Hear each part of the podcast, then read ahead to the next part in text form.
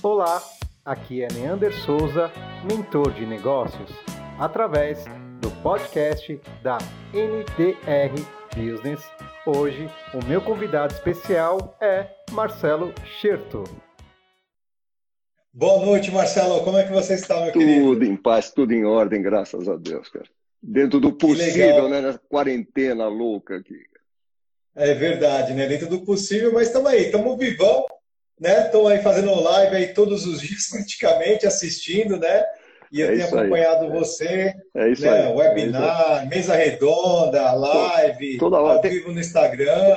Tem que, tem que arrumar coisa para fazer, né, cara? Tem que arrumar. O dia tem 24 Exatamente. horas, tem muito tempo aí para fazer muita coisa. Então vamos lá. Perfeito. Ô Marcelo, antes de mais nada, eu quero agradecer aí a gentileza de você ter aceito o meu convite. Imagina, um prazer né? estar aqui com você. E eu acredito que você é uma voz, se não for a mais importante, é uma das mais importantes no franchising brasileiro. Né? Uma vez numa feira de franquias, alguns anos atrás, eu falei assim, Marcelo, você é, para mim é o arquiteto do franchising. Aí você fala assim, meu, espalha, né? espalha isso, né? O arquiteto é aquele que constrói, que, que desenha, né?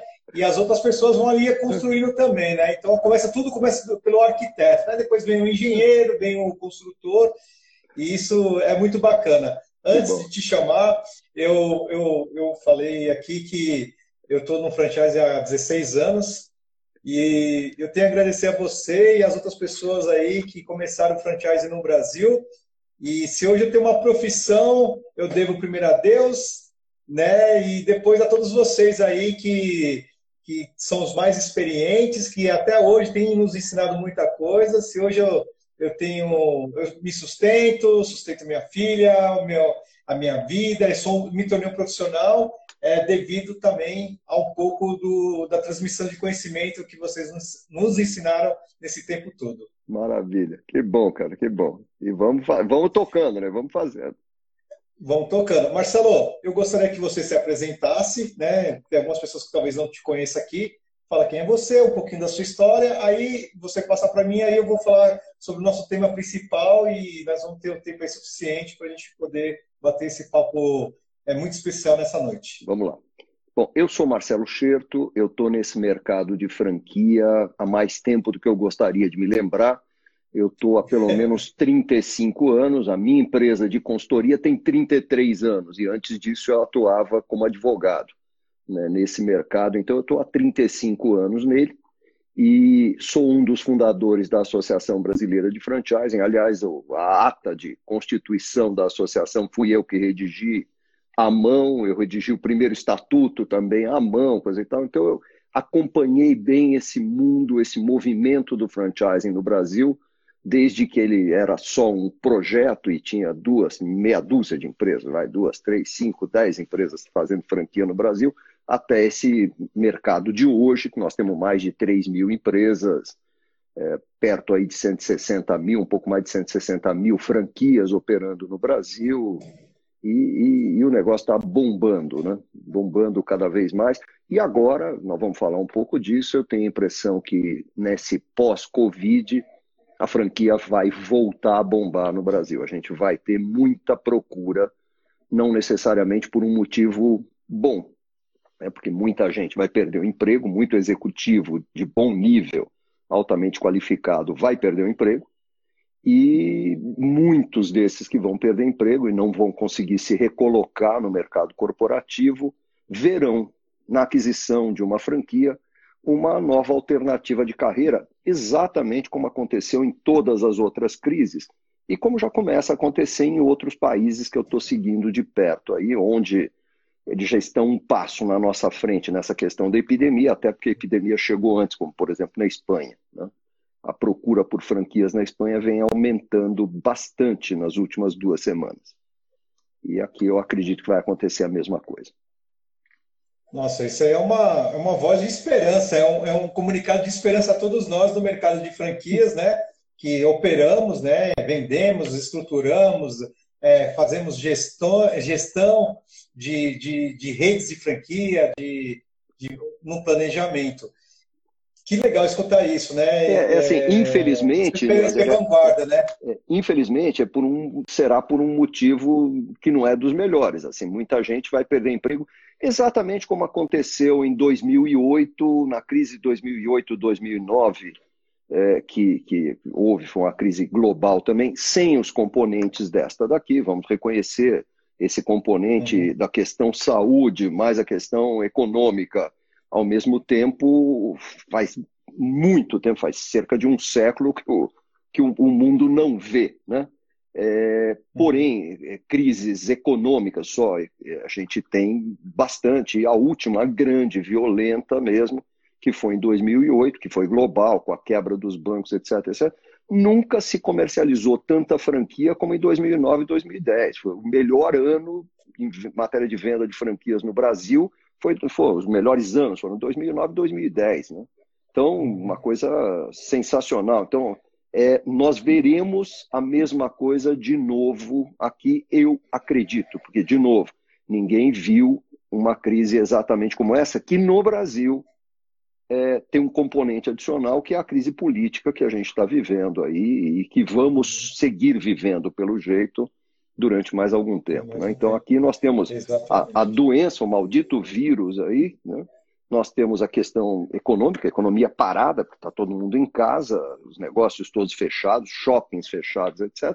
E a gente ainda tem um componente político que é para complicar, para mostrar que nós brasileiros conseguimos superar qualquer coisa. Né? Eu acho que isso aí veio, é mais um teste à nossa resiliência. Né? Nós somos extremamente resilientes.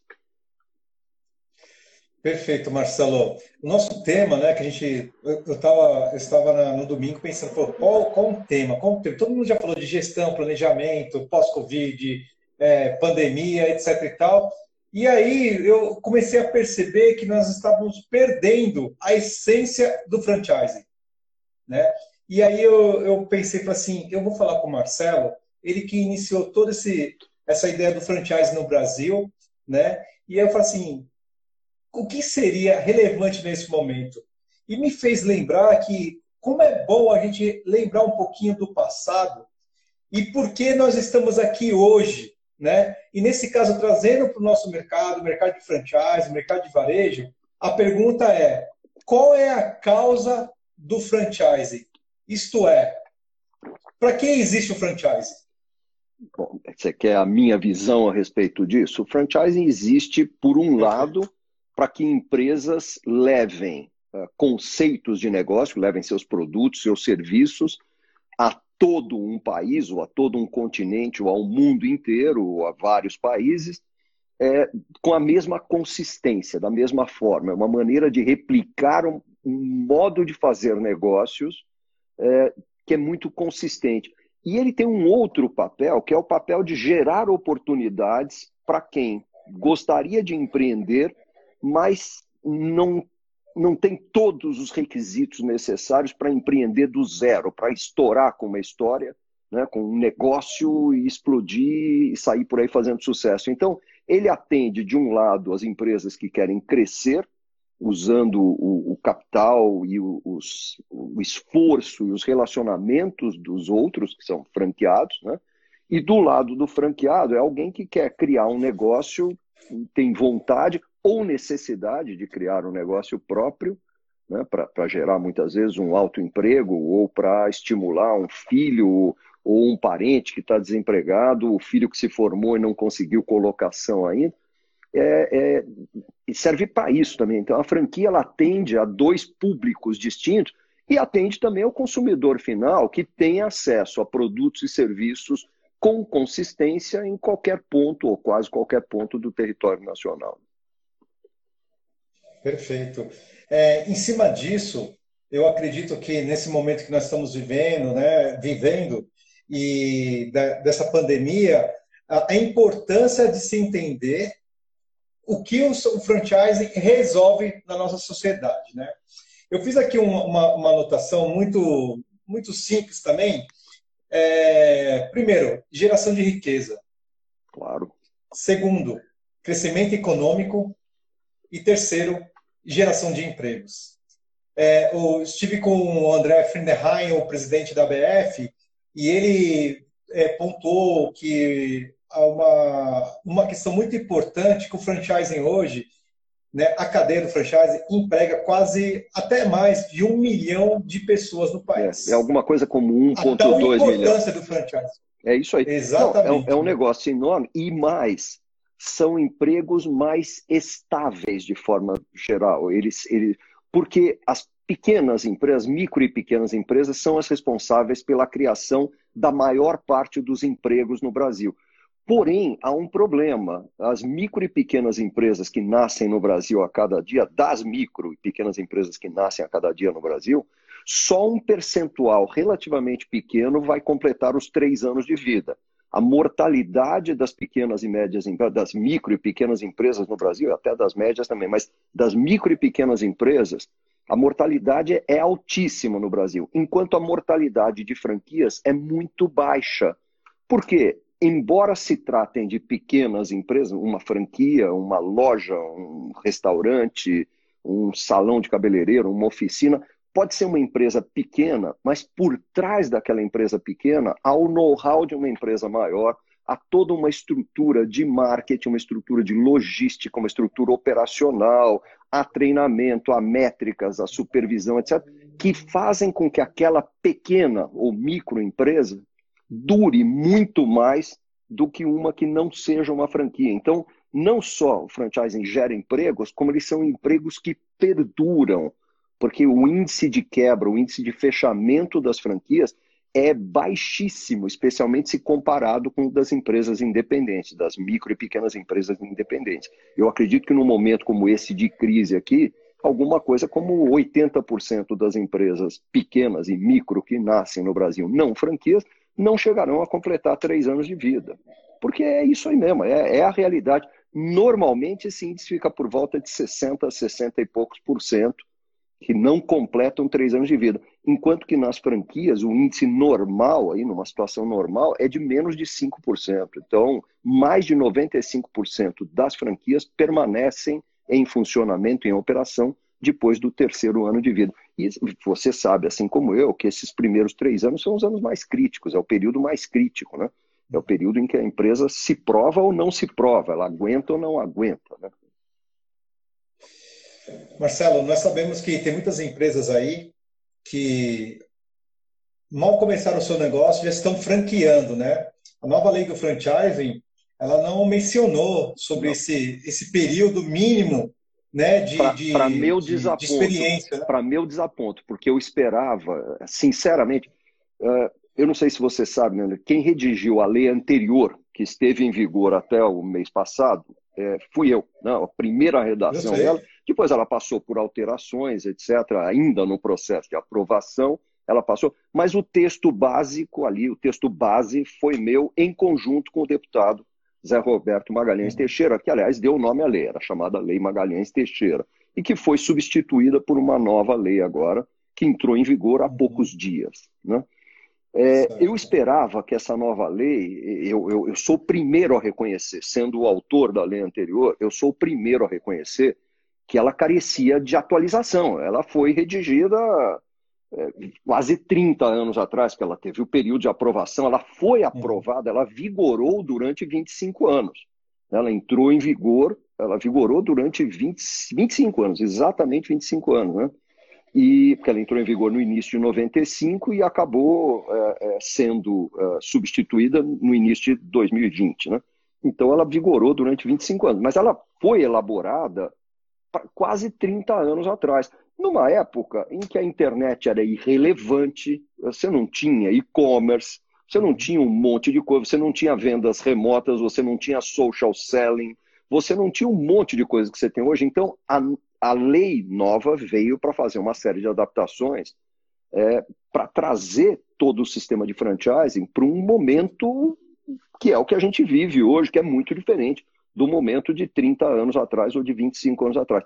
Só que eu esperava muito mais dela. Na verdade, ela teve muito poucas mudanças substanciais, mudanças realmente na essência. Ela mudou muita coisa na forma, ela criou uma complexidade um pouquinho maior aqui, outra ali, né?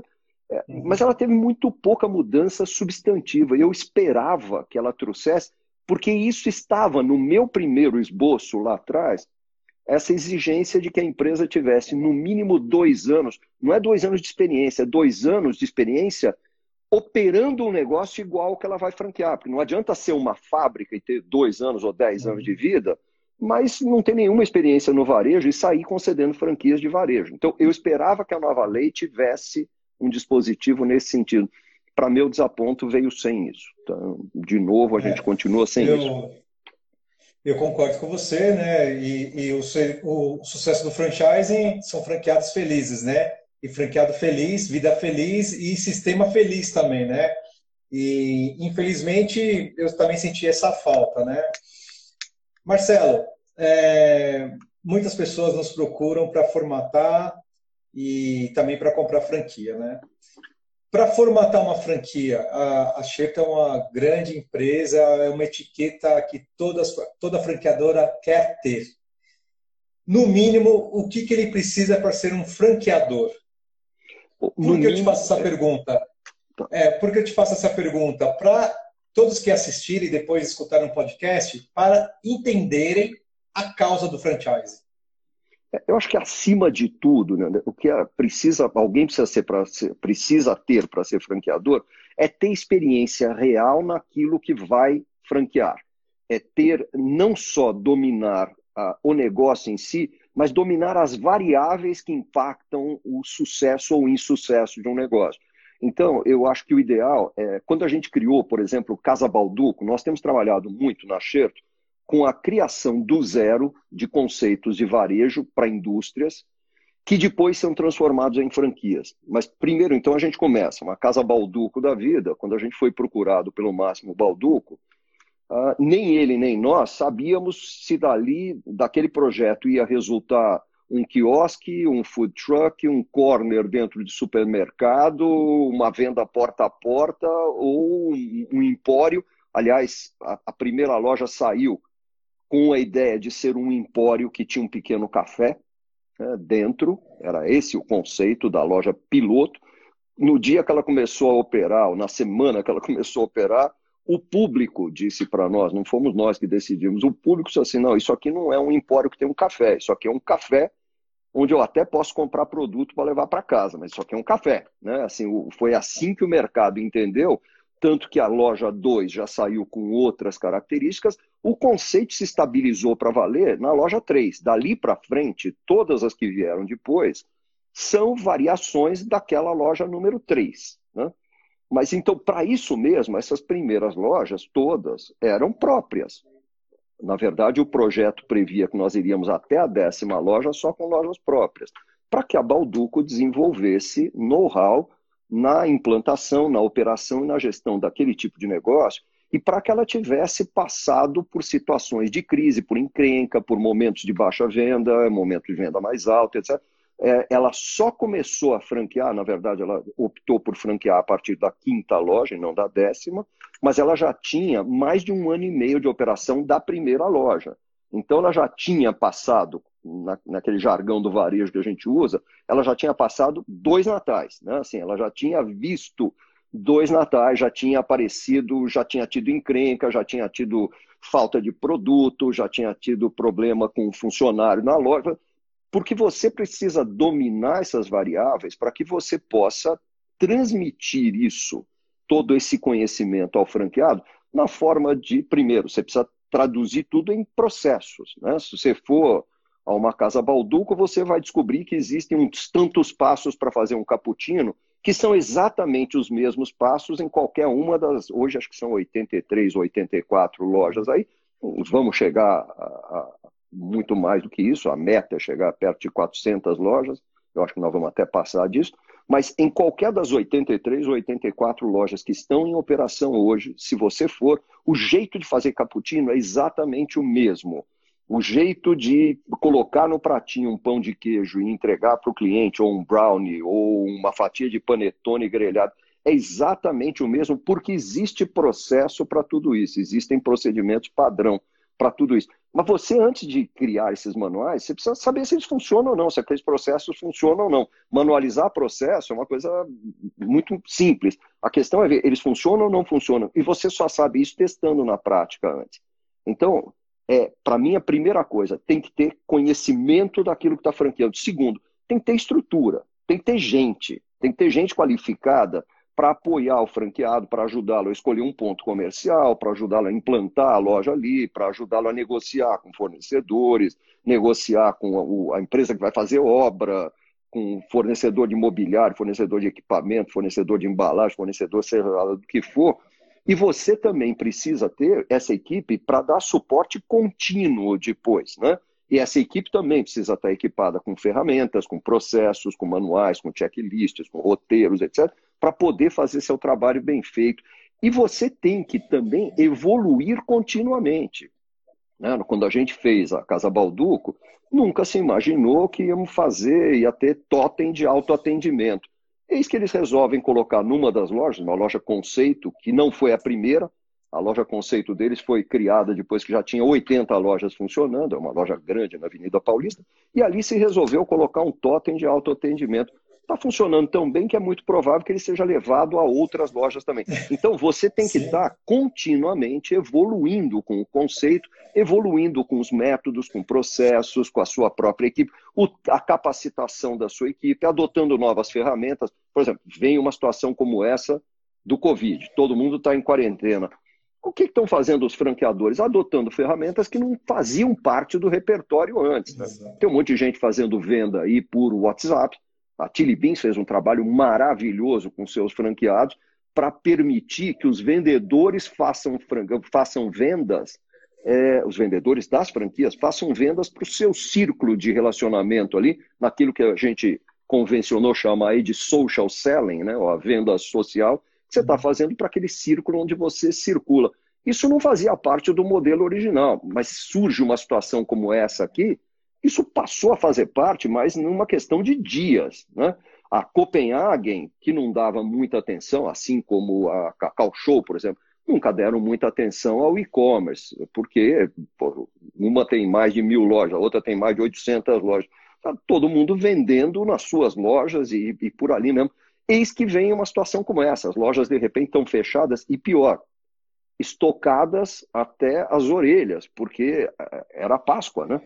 Nós tivemos a, a, a quarentena foi decretada pouco antes da Páscoa. Como o Natal foi excelente para as empresas de chocolate, todos os franqueados tinham se estocado ao máximo para aproveitar a Páscoa, que seria muito boa. Eis que, de repente, as lojas são obrigadas a fechar. Tanto o Cacau Show como o Copenhagen, em poucos dias, puseram no ar sites de e-commerce, fizeram campanhas e fizeram isso, fizeram aquilo. E interessante, muita gente pensando eles estão vendendo o chocolate que está estocado na fábrica. Não, as fábricas não tinham estoque, eles estavam vendendo, ajudando os franqueados a venderem seus estoques. Então, você também tem que estar preparado para sempre atualizar, eh, e não só no momento de crise como essa daqui, né? mas em qualquer momento. E se você quer saber, muitas dessas coisas que estão sendo feitas agora em período de crise, para mim, vão virar o novo normal. Eu duvido que a Chili Beans abandone o social selling depois que passar esse negócio da epidemia, porque ela descobriu que ela pode ter vendas adicionais na loja. Então, é, vamos ver o lado bom dessa crise que nós estamos vivendo, porque assim, Neander, eu tenho falado muito nas lives das quais eu tenho participado, que existem pouquíssimas vantagens em ser mais velho, né? Eu sou bem mais velho que você, né? assim, sou bem mais velho que a maior parte das pessoas que estão nos assistindo, talvez mais velho do que todos aqueles que estão nos assistindo aqui. Você falou da Tereza, por exemplo, que está aí lá de Portugal, querida Tereza. É. Eu, eu, eu sou autor do prefácio do livro da Tereza aí, pô. E é um livro eu muito bom, diga-se de passagem. Muito, dela, muito, é muito bom, muito legal. Você sabe que quando eu aceitei o convite, eu aceitei simplesmente é, por simpatia a ela, porque eu gosto dela, etc, etc. Eu falei, ah, é, vou fazer, é, puta, mais um livro. De... Não, não, o livro é muito bom. Depois que eu li, eu fiquei muito feliz de ter sido convidado e de ter aceito o convite para escrever o prefácio.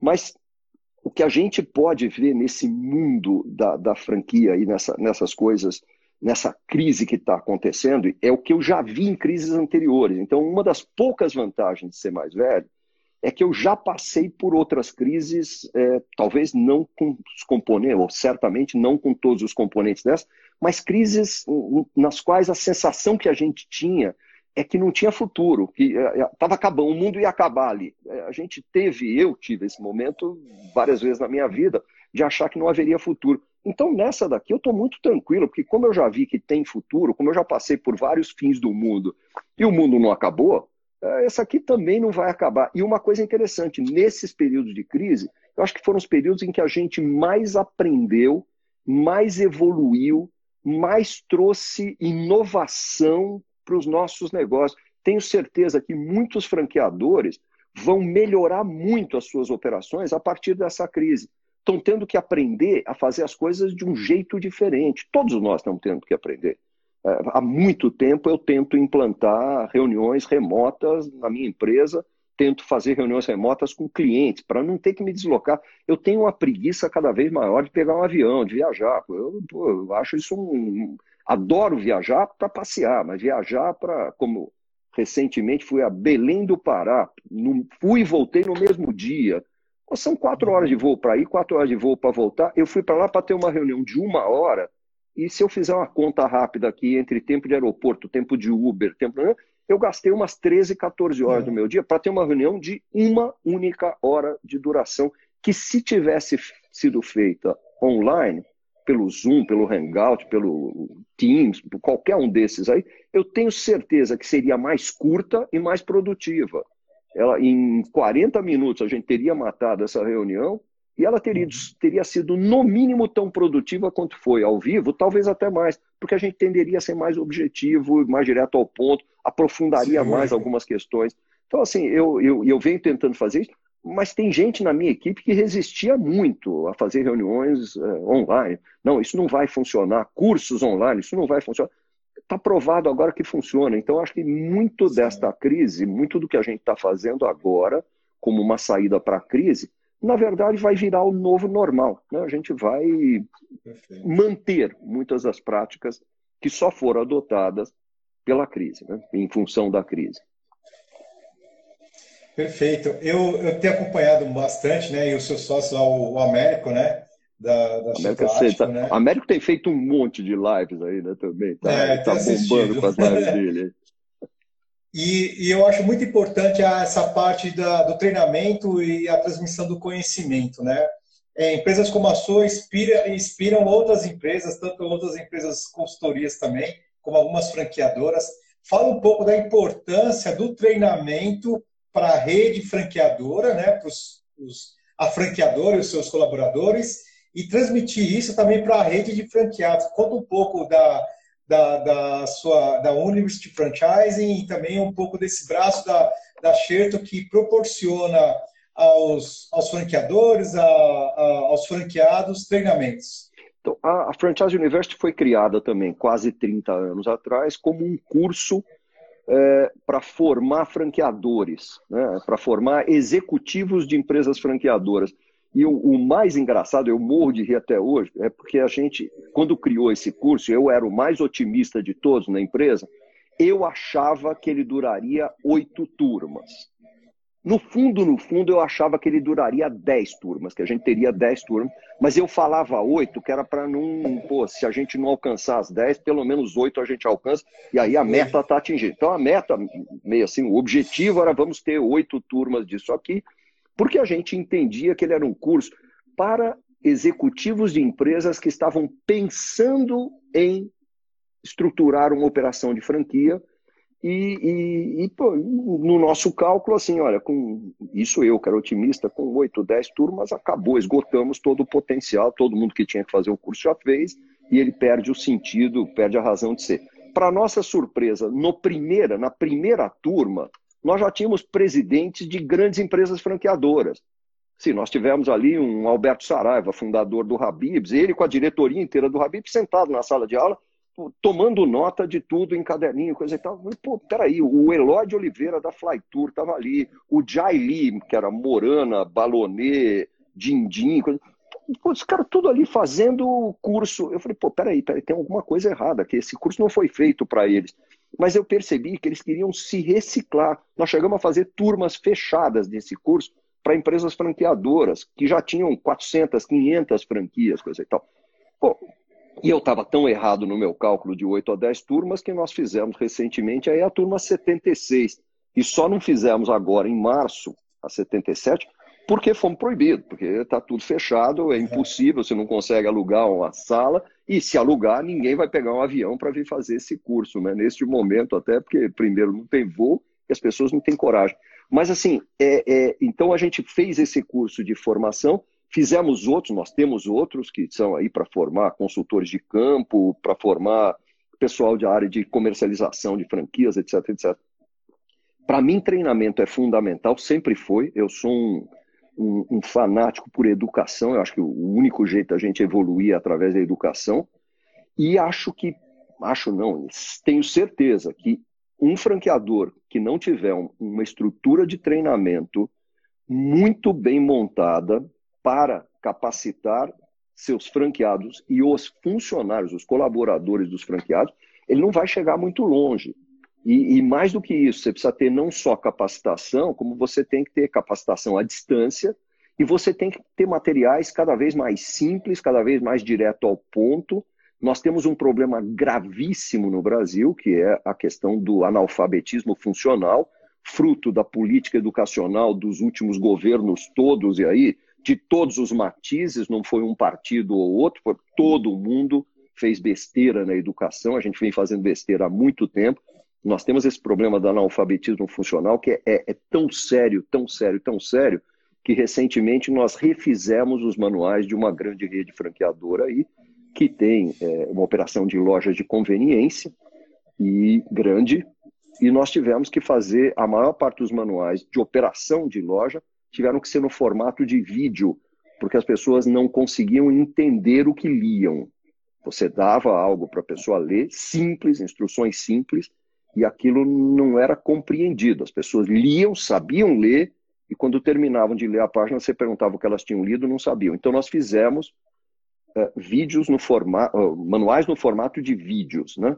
E um desses vídeos, por exemplo, ensina a fazer um pão na chapa. Imagine você, você tem que explicar, e o vídeo começa assim: pegue um pão já assado, porque se você só disser pegue um pão, tem gente que vai pegar a massa congelada. Então, nós temos um problema de compreensão no Brasil que é muito sério, principalmente de uma determinada camada da população, que é a camada que vai ser, em muitas situações, vai formar o corpo de colaboradores dos franqueados. Então, é problema do franqueador achar saída para isso. Se ele quiser crescer, ele tem que achar uma forma de capacitar essas pessoas e de fazê-las evoluir. Capacitar não é só adestrar para fazer a tarefa certa, é fazer essas pessoas evoluírem. Isso é uma obrigação social que todos nós temos. Trazer as pessoas para cima. Eu, eu um, um, dia, influenciado por aquele Simon Sinek, eu tive que, eu resolvi definir o, o, meu, o meu porquê. Você estava falando do porquê do franchising eu resolvi definir o meu, pessoa, Marcelo Scherto. Para que, que eu existo? O que, que eu quero ser? O que, que eu quero fazer? Como é que eu quero ser lembrado? E eu quero ser lembrado como alguém que sempre ajudou a expandir os horizontes das pessoas que me cercam. E eu começo pelos meus próprios horizontes. Eu estou sempre estudando alguma coisa nova. Eu estou sempre estudando algo que eu desconheço. Eu estou sempre tentando entender, estou sempre tentando me manter atualizado. Hoje, engraçado, hoje à tarde eu estava fazendo um curso de marketing digital online, alguma coisa que eu queria fazer faz tempo, mas não tinha tempo. Agora eu organizei meu tempo, eu estou bastante ocupado, com a agenda bem ocupada, mas eu consegui criar janelas para fazer esse curso. E muito engraçado que ele começa definindo as personas de quem assiste, né, de quem usa, quem, quem será o, o público-alvo e é muito engraçado porque eu não consegui me enquadrar em nenhum daqueles baby boomers, geração X, geração Y, porque na verdade eu percebi que eu tenho elementos de todos eles, porque segundo eles aí, só a geração millennium para frente é que gosta de podcast. Pô, eu não ouço rádio há muito tempo no meu carro, eu só ouço podcast. Eu, quando estou fazendo uma atividade física, fazendo esteira, bicicleta, eu estou fazendo, ouvindo um podcast para aproveitar meu tempo para aprender algo novo. Então, eu acho que hoje a gente tem tanta oportunidade, tem tanto conhecimento, que não tem por que a gente não aproveitar para aprender outras coisas. Agora, é uma responsabilidade até social do franqueador levar conhecimento para os seus franqueados e criar mecanismos para que eles levem para os seus é, colaboradores também. Perfeito. Eu também uso a maioria do meu tempo é, nos últimos anos escutando bastante podcasts, né? Inclusive, essa nosso nosso bate-papo vai virar um podcast. Vai virar também. um podcast. É, vai virar um podcast e até sexta-feira já vai estar no ar no Spotify para poder é, transmitir esse conhecimento, né, de uma forma muito rápida. Marcelo, é, mais duas perguntinhas. É, fantástico a sua colaboração aqui. O pessoal está pergun perguntando aqui como que é a escolha de um investidor em franquias. Ah. E aproveitando, esses dias eu escutei você falando, não sei se foi no, no Stories ou alguma, alguma coisa na internet, você falando sobre novos modelos de investimentos. E, e, a, e está entrando no mercado né, brasileiro, porque no exterior já existe, que é o equity crowdfunding. Né? Uma forma diferente de você fazer um investimento. Bom, vamos lá. Primeira parte, como escolher um bom franqueado, e depois a segunda é sobre essa nova forma de investimento. Tá. Primeira coisa, porque a pergunta veio, acho que é como é que a gente escolhe um investidor. Então, a primeira coisa é o seguinte: não basta ele ser um investidor. Sim, é, não basta ter dinheiro para ser um bom franqueado. Ele tem que ter o perfil certo. Ele tem que ter noção de onde ele está se metendo. Ele tem que ter clareza do que é ser um franqueado daquele tipo de negócio. Então, ele não pode ser alguém que está ali simplesmente para botar dinheiro tem que ser alguém que vai se envolver no negócio. Antigamente a gente buscava o operador, que fosse ficar com a barriga no balcão, coisa e tal. Hoje a tendência maior é você buscar um gestor, é alguém que vai ter, de preferência, mais de uma franquia, o que nem sempre é fácil no Brasil por causa da nossa imbecil estrutura tributária. Né? Nós temos a estrutura tributária mais perversa. Ela estimula as pessoas a ficarem pequenas porque a não ser em alguns ramos onde a substituição tributária permite que alguém que esteja no, em lucro presumido ou lucro real tenha um resultado muito parecido com quem esteja no, no simples, né? com quem está no simples, é, na maior parte dos negócios, não. Se a empresa do franqueado não estiver no simples, muitas vezes o negócio não para de pé. Porque realmente é um sistema tributário, talvez o mais burro que eu conheço, e eu estudei alguns sistemas tributários no mundo no tempo que eu, pouca gente sabe, mas eu, eu de, a minha formação, eu fui advogado durante 12 anos, eu tenho mestrado em Direito na Universidade de Nova York, coisa e tal, onde eu estudei exatamente Direito Comparado. Então a gente comparava sistemas eh, financeiros, sistemas eh, legais, né, diferentes, de países diferentes. E o nosso sistema é muito imbecil. Porém, é, é, você não está buscando alguém só para ser um investidor, você está buscando alguém para ser alguém que vai gerir aquele negócio, vai estar envolvido naquele negócio, normalmente com mais de uma operação, mais de uma franquia, você tem alguns segmentos onde você tem um, um número cada vez maior de multifranqueados, são franqueados que têm múltiplas franquias, ou da mesma marca, ou de marcas diferentes, ou do mesmo segmento, ou de segmentos diferentes. Mas assim, ele tem que ter o perfil certo. Nós usamos na, na Franchise Store, que é a nossa operação, nós temos uma empresa que faz a comercialização de franquias para várias marcas aí. Nós usamos todas as ferramentas que um RH de grande empresa utiliza. Aqueles testes todos, aquele de análise, aqueles sistemas todos de análise de perfil, que não são testes, são sistemas de análise de perfil, a gente utiliza dinâmicas as mais variadas, a gente faz uma investigação profunda quanto aos antecedentes daquela pessoa, mas principalmente pesa muito a entrevista ou as entrevistas pessoais que a gente tem com cada indivíduo que vai nos buscar. Né? Vai buscar uma franquia lá. Porque é muito importante que ele entenda, eu conheço franqueadores, inclusive, que é muito interessante. Quando chega no processo, a, a última etapa de escolha é quase que uma antivenda. Eu conheço pelo menos dois ou três franqueadores que depois que está tudo resolvido, o cara já passou por todas as entrevistas dentro da empresa, já passou por vários, várias análises, coisa e tal, eles chamam, tem um deles que chama o cidadão ou cidadã com a sua família, tem filhos adolescentes, ótimo, traga os filhos também, traz o marido ou traz a mulher, senta aqui, vamos sentar com todo mundo ele vira para a família e fala assim: vocês estão preparados para a mamãe ou papai, que vai ser o franqueado aqui, ficarem, não poderem viajar no fim de semana? Porque é muito provável que nos próximos dois anos simplesmente não tenha viagem mais para o Guarujá ou para a praia, ou seja lá para onde for. Não vai ter.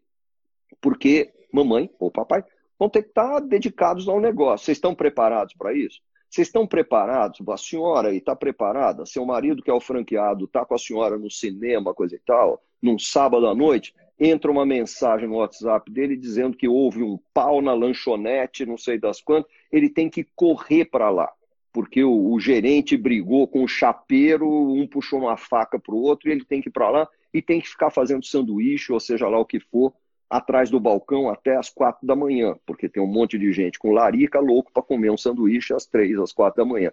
É, está preparado para isso? Então é a antivenda, é a antivenda. Mas por que, que fazem isso? Porque são bobos? Não, para ter certeza de que quem entra, entra sabendo no que está entrando e entra disposto a enfrentar aquela situação. Se for para desistir, melhor que desista logo de cara e não traga encrenca para dentro da rede. Né? Esse, esse, é um cuidado, nós que comercializamos franquias para terceiros, eu imagino que você faça a mesma coisa. Você tem que tomar um cuidado louco com quem você põe dentro da rede, porque se você levar gente ruim, eh, você vai perder aquele cliente, porque lidar com franqueado ruim é muito difícil, é muito complicado. Porque assim, você já ouvi isso de um franqueador uma vez.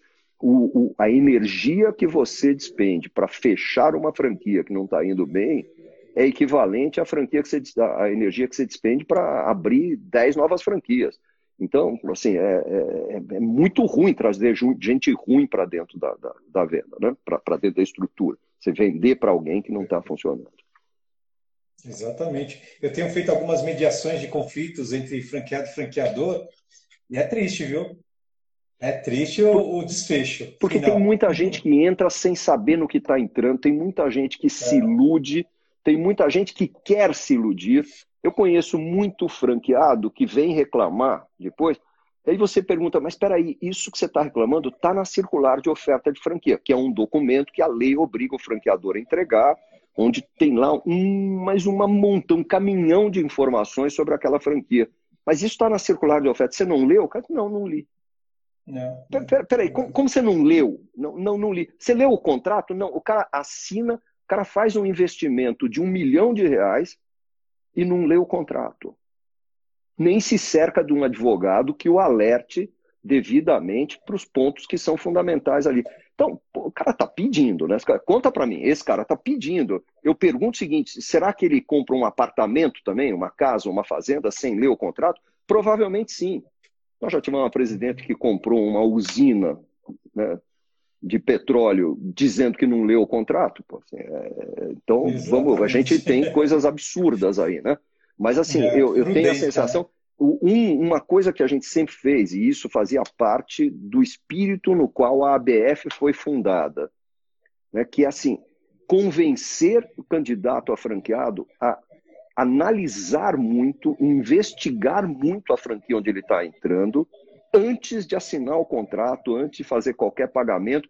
Foi nesse espírito que a lei brasileira foi criada, em cima da lei americana, eu confesso para vocês, aquilo foi uma cópia da lei federal americana, com as adaptações devidas né, pela, pelas características do Brasil, mas aquilo foi feito para dar certeza, para termos a certeza de que o franqueado terá acesso a todo um monte de informações antes de assinar o contrato de franquia. O problema é o seguinte: você dá acesso à informação e o cara não lê, aí né, fazer o quê também, né? Não, não dá para a gente pegar na mãozinha de cada um e. Verdade, né? O cara, tá, o cara tá pedindo, o cara tá pedindo. Pô, não dá para ficar com mimimi, né? Você não exerceu um é. direito que era seu, de ler um documento que lhe foi entregue. Então, aí, desculpe, querido, também você pediu né, para entrar numa fria. Né? Exatamente. Marcelo, é, o Instagram só dá uma hora para gente. É verdade. E tudo que, que você colocou, eu, eu, eu coloquei esse tema, são perguntas muito primárias para quem é do franchise, para quem é do sistema, mas o tema é, principal nosso é mostrar a causa do franchise. Então, é sobre como formatar, como vender, como é, ter um, um franqueado, para que serve o sistema de franquias isso é importante para nós relembrarmos a causa do franchising brasileiro. E Agora eu acredito que a gente está num nível que é sobre a pergunta que eu vou, vou refazer novamente para você, novos, novos modelos de investimentos. Né? Um deles, que eu já vi você falar, eu já conversei com você uma vez por, num direct, sobre o, o equity crowdfunding, né? uma nova forma de investir. Você Sim. poderia falar um pouquinho sobre isso? Posso, posso. Isso é alguma coisa que aqui no Brasil é muito incipiente. Eu, sinceramente, ainda não vi nenhuma operação chegar até o fim. Já vi muita gente falar nisso, mas ainda não, não, não, não vi acontecer. Mas está acontecendo, por exemplo, no México. Eu, eu tenho feito um call a cada duas semanas. Um, um, é, nós temos empresas que são nossas parceiras no México, Peru, Colômbia e na Espanha. E nós temos feito aí um call pô, nos últimos tempos, agora foi uma, um por semana mesmo, um pouco para saber o que cada um está fazendo, já que esses países têm características muito similares. A Espanha, por exemplo, tem, tem características bastante similares ao mercado de franquia lá, com uma diferença fundamental, né, que é exatamente o ponto que você está tocando. Na Espanha é muito fácil você conseguir financiamento bancário para investir numa franquia a juros ridiculamente baixos. O juro que o meu parceiro espanhol me passou a semana passada, eu tinha vontade de chorar, porque você hoje consegue dinheiro lá para investir numa franquia com prazo de cinco anos para pagar e juro que varia de 1,5% a 3% ao ano. Isso é total, incluindo TAC e tudo mais. Aqui no Brasil, se você conseguir acesso a recursos, se conseguir, coisa que não é fácil, você vai pagar alguma coisa na hora que você somar todos os custos e taxas, alguma coisa entre, eu diria, 14% e 15% ao ano. Lá é 1,5% a 3% ao ano. Então, com esse tipo de grana, é, fica com esse tipo de, de crédito, fica mais fácil montar uma franquia do que aqui no Brasil.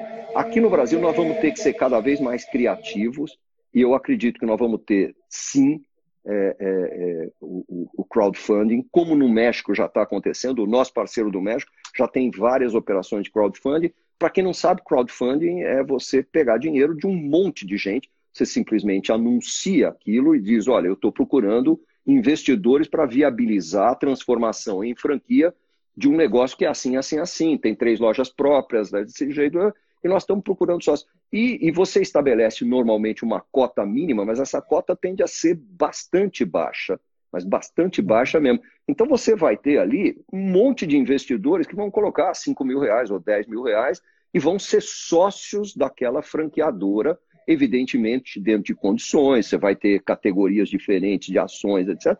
Porque você também não pode transformar cada reunião de sócios numa assembleia estudantil mas é um jeito muito criativo de conseguir recursos para um negócio. Aqui no Brasil eu tenho visto muito crowdfunding, eu mesmo tenho participado de alguns, por exemplo, o lançamento de livros de arquitetura.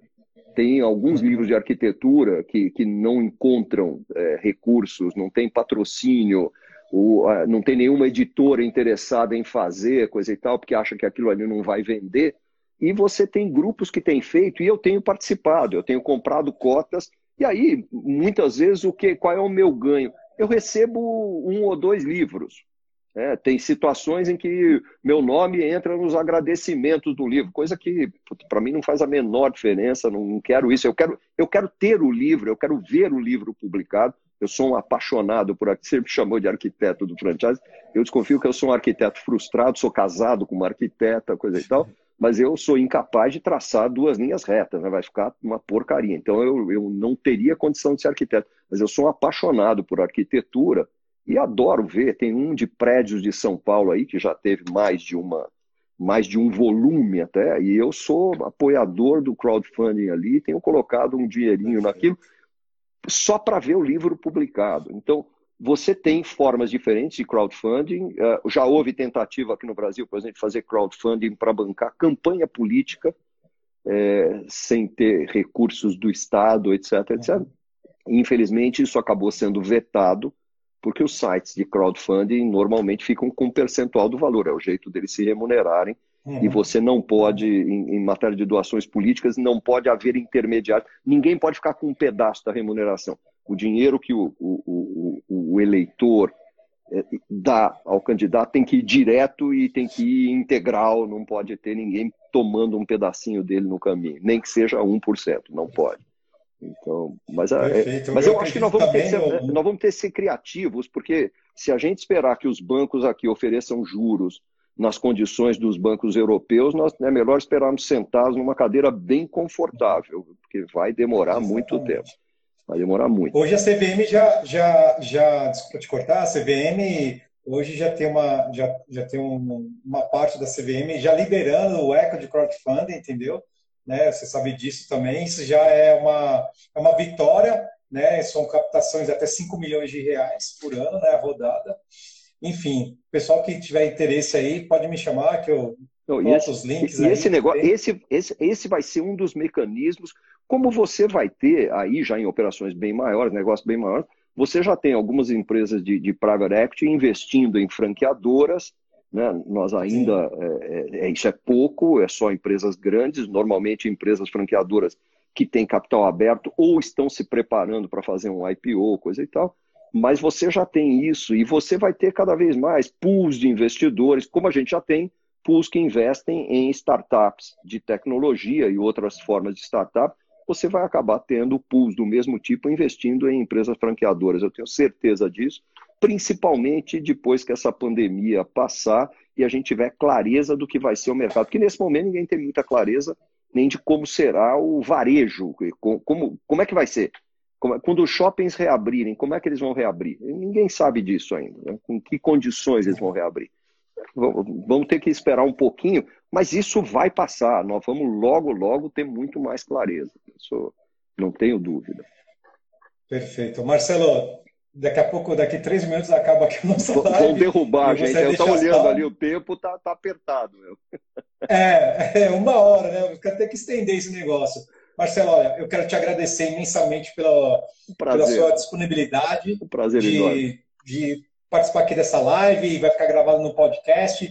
Tudo que você falou só reforçou a essência do franchising e vindo de você, um, um arquiteto do franchising, na, na, na minha concepção. E acredito que nós iremos ter tempos melhores, dias melhores, e tudo que você falou trouxe esperança para o nosso mercado. Nós Te agradeço imensamente. Mesmo. E se você quiser fazer umas considerações finais, tem um minuto. Eu acho que basicamente o que eu quero dizer, eu tenho dito em todas as lives aí, é não se deixar levar pelo pânico. É saber o seguinte: esta crise, como todas as outras, vai passar. E depois que ela passar, nós vamos ter um período de prosperidade, porque tem muito investimento represado, muito consumo reprimido. Nós teremos um período de prosperidade, mas acima de tudo vai passar. Não se deixe levar pelo pânico, não fique ouvindo notícia ruim, porque isso não leva a nada. Perfeito. Mais uma vez, obrigado. Prazer enorme. Você, sua família, seus negócios, suas obrigado. pedaladas aí, que eu Amém. acompanho aí pelo Amém. mundo. Amém. É isso aí. Valeu. Forte abraço, Marcelo. Obrigadão, viu? Super abraço para você. Tchau, tchau, Nando. Até mais. Tchau, tchau. Obrigado. Espero que vocês tenham gostado desse bate-papo. Fiquem atentos para novos episódios de podcasts, sempre focados no mundo dos negócios, através do nosso canal NR Business. Forte abraço, Neander Souza.